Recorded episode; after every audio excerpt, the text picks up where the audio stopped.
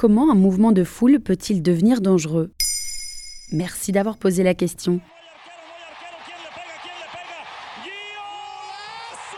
Les foules sont généralement synonymes de joie et de communion. Un match de foot, un spectacle, parfois une cérémonie religieuse. Pourtant, certains d'entre vous ont déjà peut-être senti un peu d'angoisse ou carrément une panique totale dans une foule, surtout quand on sent que la situation est tendue ou agitée. Par exemple, dans une manifestation, lorsque tout le monde se met à courir ou lorsque l'agitation est trop forte lors d'un concert le 29 octobre 2022, dans le quartier d'Itaewon à Séoul en Corée, où 20 000 fêtards célébraient Halloween, une immense bousculade a fait 153 morts, la plupart par asphyxie ou arrêt cardiaque. À ce jour, on ne sait pas exactement ce qui a provoqué le mouvement de foule. Une des théories dit qu'une rumeur se serait répandue, comme quoi une star était dans les parages. Mais on ne sait pas avec certitude ce qui a causé la catastrophe. Et c'est souvent le cas avec les mouvements de foule. Pourquoi ça peut être dangereux? Contrairement à ce qu'on croit, un mouvement de foule, ce n'est pas simplement des gens qui courent en panique et d'autres écrasés au sol.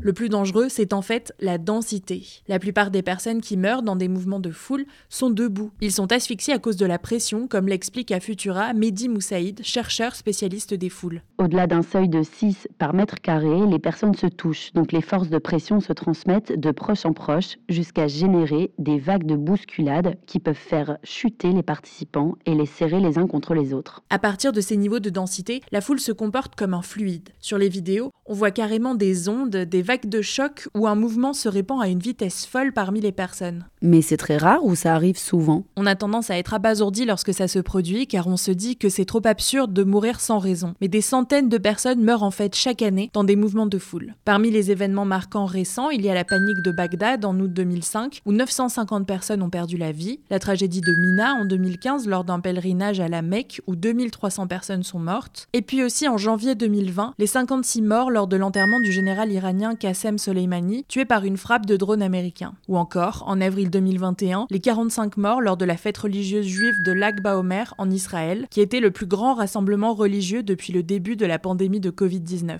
Est-ce qu'il existe des façons de se protéger lors d'un mouvement de foule? Il y a des réflexes de survie à adopter, oui. Mehdi Moussaïd, le chercheur sur la foule, les donne sur sa chaîne YouTube Fouloscopie. Partir à temps si on se sent mal à l'aise, essayer de rester debout, donc ne pas mettre son sac à dos par terre par exemple pour ne pas tomber et que d'autres nous tombent dessus, s'éloigner des obstacles comme les barrières, les murs ou les poteaux car la plupart des morts sont compressés contre ces objets durs. Si on peut, s'éloigner de l'épicentre et aller dans la direction où la densité se réduit, mettre ses bras devant soi comme un boxeur pour donner un peu de place à sa cage thoracique pour respirer, économiser son oxygène, donc ne pas crier, ne pas pousser dans la direction opposée et se laisser porter par le mouvement sans tomber. Et puis, rester humain et altruiste. Le chercheur John Drury de l'université de Sussex a prouvé qu'une foule solidaire avait plus de chances de bien s'en sortir qu'une foule individualiste. Il faut donc proposer son aide, éviter de causer des chutes et aider les plus faibles.